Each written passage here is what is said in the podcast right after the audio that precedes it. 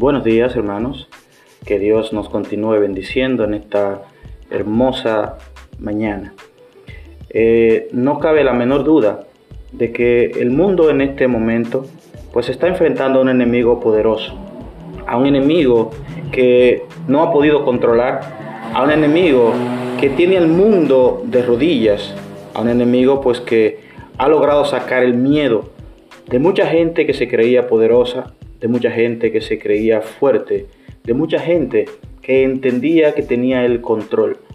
Incluso hemos visto como naciones enteras han colapsado, como Dios nos ha mostrado a nosotros que no somos absolutamente nada y cómo muchos grandes han descubierto que no tienen el control absoluto de nada, que todas las cosas están bajo el control de Dios y que no hay absolutamente nada que nosotros podamos decir que el mundo controla. Así como hubo ese enemigo poderoso, las Sagradas Escrituras también nos relata la historia de tres jóvenes que enfrentaron a un enemigo muy poderoso. Estos tres jóvenes son Sadrach, Mesach y Abednego. Tres jóvenes que se enfrentaron al imperio de Babilonia, a la gran Babilonia, que se enfrentaron a este rey, tres jóvenes que decidieron no contaminarse con la comida que este rey le presentaba a sus dioses por ser una afrenta ante Dios, por ir en contra de sus creencias, por ir en contra de sus valores, por ir en contra de los principios que Dios había establecido que ellos debían seguir.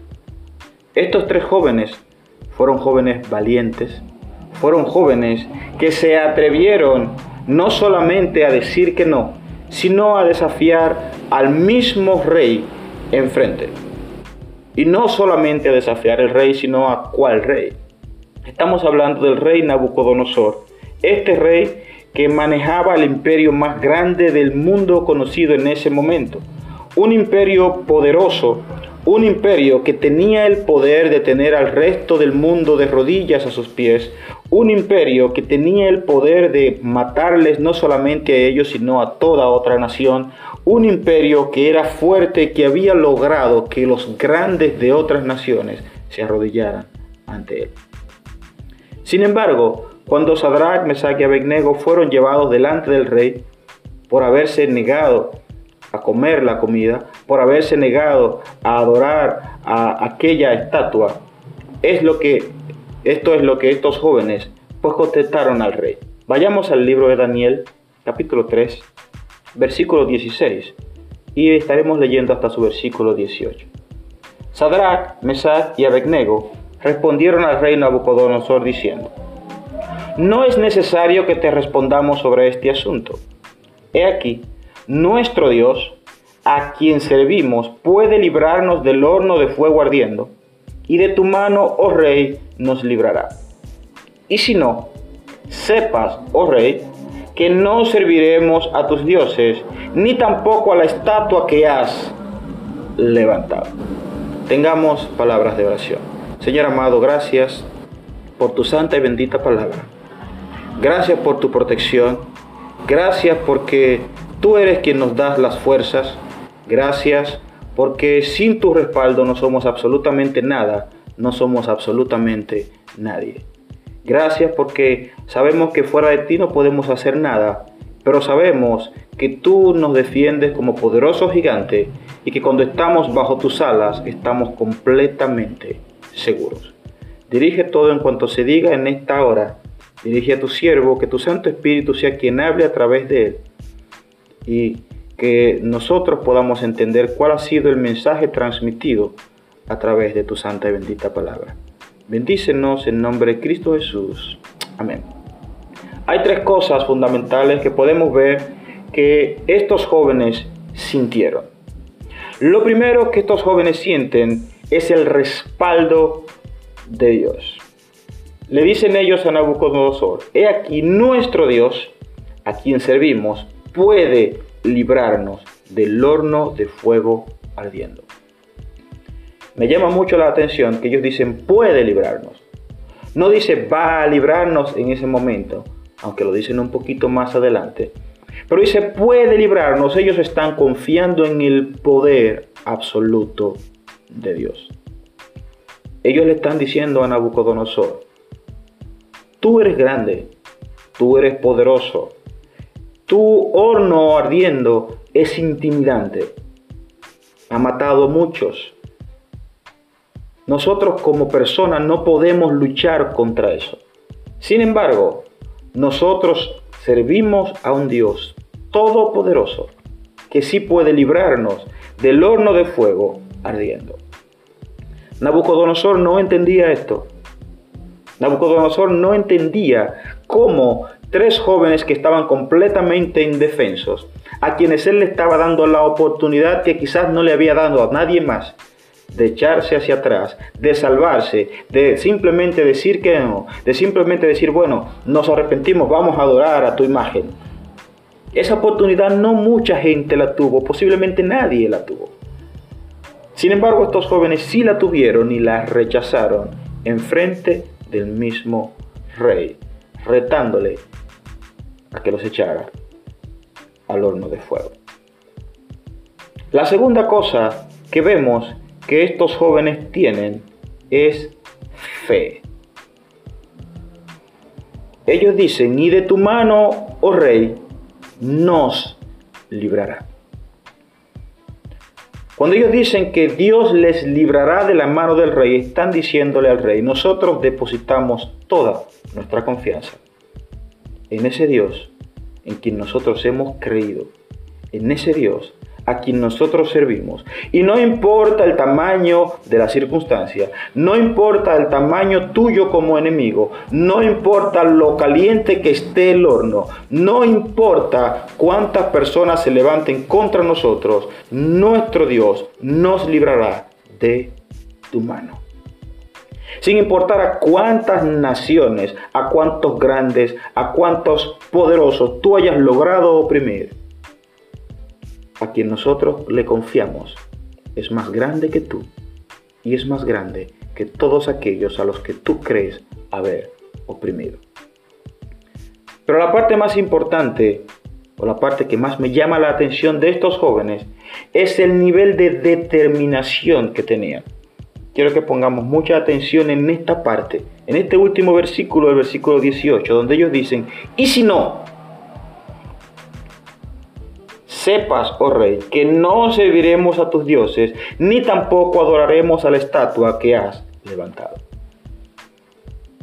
Ese y si no, nos está diciendo, o les está diciendo ellos al rey, que Dios tiene una voluntad soberana, que ellos han confiado en Dios, que ellos saben que Dios puede librarlos, que ellos confían en que Dios les va a librar, que ellos le tienen fe a ese Dios que puede librarles de la muerte. Pero más aún, que ellos saben que Dios tiene una voluntad que no necesariamente es lo que yo quiero, que no necesariamente es lo que yo deseo, que no necesariamente es lo que yo pedí, pero que aún así ni eso ni nada iba a cambiar su decisión de ser obedientes a Él. Estos jóvenes le dijeron, y si no, queriéndoles decir, nuestra obediencia, nuestra confianza, nuestra fe y nuestra devoción a nuestro Dios no depende en lo absoluto de si nos libra o no nos libra. Depende de quién Él es de quien nosotros hemos creído que Él es, de que nosotros le adoramos y le reconocemos como Dios, independientemente nos beneficie o no nos beneficie, nosotros serviremos y adoraremos a nuestro Dios. Nosotros seremos obedientes a la palabra de nuestro Dios. Nosotros no adoraremos la estatua que tú has levantado porque no es nuestro Dios, porque es un Dios que no puede hacer nada, porque es un Dios que tiene ojos y no ve, tiene oídos y no oye, tiene boca y no habla, tiene pies y no camina y no puede hacer absolutamente nada contra el Dios todopoderoso a quien nosotros servimos.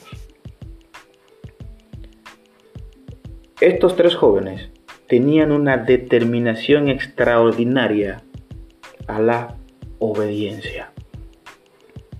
La obediencia que ellos presentaron, la obediencia que ellos mostraron delante de todos sin importar las consecuencias que esta obediencia pudiese acarrearles, fue lo que les dio la victoria delante del rey Nabucodonosor y de toda la amenaza que tenían enfrente.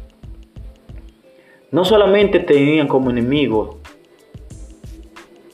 a ese horno de fuego que estaba en ese momento. No solamente tenían al rey como juez, sino que tenían todo un grupo de acusadores que querían que fuesen echados en el lago de fuego. Sin embargo, estos jóvenes no tuvieron miedo, porque sabían muy bien en quién habían confiado. Si leemos un par de versículos más abajo, nos encontraremos con esta parte de la historia. Entonces Nabucodonosor dijo, bendito sea el Dios de ellos, de Sadrach, de Mesach y de Abednego. Esto lo dice Nabucodonosor cuando. Una vez Nabucodonosor los ve determinados, una vez Nabucodonosor los ve que ellos no van a echar hacia atrás, los envía a que lo echen en el lago de fuego. Una vez están ellos en el lago de fuego, Nabucodonosor ve que hay cuatro personas, y dicho tres, dice, no eran tres, ¿por qué veo yo cuatro? Porque el cuarto se parece al Hijo de los dioses. Yo veo cuatro y los veo sueltos, caminando y sin ningún daño. Ahí es cuando Nabucodonosor despierta y dice, Sadrach, Mesach y Abednego, siervos del Dios Altísimo, salid y venid. Entonces Sadrach, Mesach y Abednego salieron de medio del fuego. Y la palabra nos dice que ni siquiera una hebra de sus cabellos se había quemado. Ni siquiera sus vestiduras se habían quemado. Absolutamente nada, sufrió ningún daño. Y en ese momento ellos le demuestran a todo un imperio, a un rey orgulloso de su fortaleza, orgulloso de su grandeza, orgulloso de todas las conquistas que había logrado, orgulloso de los dioses que había levantado, que él no era nadie, que no tenía nada, que no tenía control absoluto de nada. Sucede exactamente lo mismo en nuestro tiempo, con el enemigo que está enfrentando el mundo. Las grandes naciones, las grandes potencias, las personas ricas y de poder se han dado cuenta que no tienen control absoluto de nada. Muchos de ellos han vuelto a Dios de alguna manera, han reconocido a Dios de alguna manera. Muchos de ellos incluso han invocado el nombre de Dios porque saben que la única manera de ser librados es con el poder de Dios. Que el único que tiene control de toda esta situación es Dios. Leí recientemente a alguien que decía que lo más barato, lo más económico que el hombre tiene es el aire que respira, que nadie te lo cobra y que lo estás respirando desde que naciste. Sin embargo, que muchas personas, muchos millones, con mucho poder, con mucha fuerza, con mucho poderío, en estos días han muerto buscando aire que no pueden comprar en este momento con su dinero, que no pueden lograr con su poder, que su fama no les puede lograr, que su fama no les puede dar. Hemos llegado a un punto en el que nos hemos dado cuenta que solamente Dios tiene el control de todo. Que no importa lo grande que sean las cosas, cuando Dios dice que alguien se va a salvar, se salva, Dios lo salva. Que cuando Dios quiere ponerle el control al hombre para que se detenga y se dé cuenta que no es nadie, Dios lo pone. Pero que sí mismo cuando Dios quiere quitarlo, Dios lo quita. La obediencia de estos jóvenes dio como consecuencia la transformación de todo un reino. la obediencia nuestra puede dar como consecuencia la transformación de toda nuestra nación. La obediencia que estos jóvenes presentaron hizo que Nabucodonosor diga, por tanto decreto que todo pueblo, nación o lengua que dijere blasfemia contra el Dios de Sadrach, Mesach y Abednego sea descuartizado, su casa convertida en muladar, por cuanto no hay Dios que pueda librar como éste. La obediencia, la determinación y la fe de estos jóvenes hicieron cambiar no solo la opinión del rey, sino que hicieron que por decreto, que por obligatoriedad, todo el mundo tuviese que reconocer al Dios de Sadrán, de Mesad y de Abednego. Dios quiere enseñarnos en esta hora que no importa la circunstancia, no importa el tamaño del enemigo, no importa la decisión de Dios si me beneficia o no me beneficia. Dios está al control de todo. Mi vida, tu vida, hermano, está escondida en Dios. Bajo sus alas nosotros estamos seguros. Y no importa si andamos bajo sombra de valle de muerte, no debemos de temer mal alguno, porque Dios está con nosotros sin importar si mañana nos toca. Porque a veces creemos que somos todopoderosos, que porque Dios está con nosotros no nos puede tocar. Y a veces tenemos que pensar como estos jóvenes y decir, ¿y si no? ¿Y si no nos libra? De todas maneras, seremos obedientes. De todas maneras, serviremos a nuestro Dios, porque nuestra libertad, nuestra protección, nuestra liberación no depende de un virus, no depende de una circunstancia terrenal, depende de que Dios ya me salvó, depende de que Dios ya me dio vida eterna, depende de que mi vida está escondida y segura en Él. Y no importa lo que suceda en esta tierra, nosotros no somos de aquí.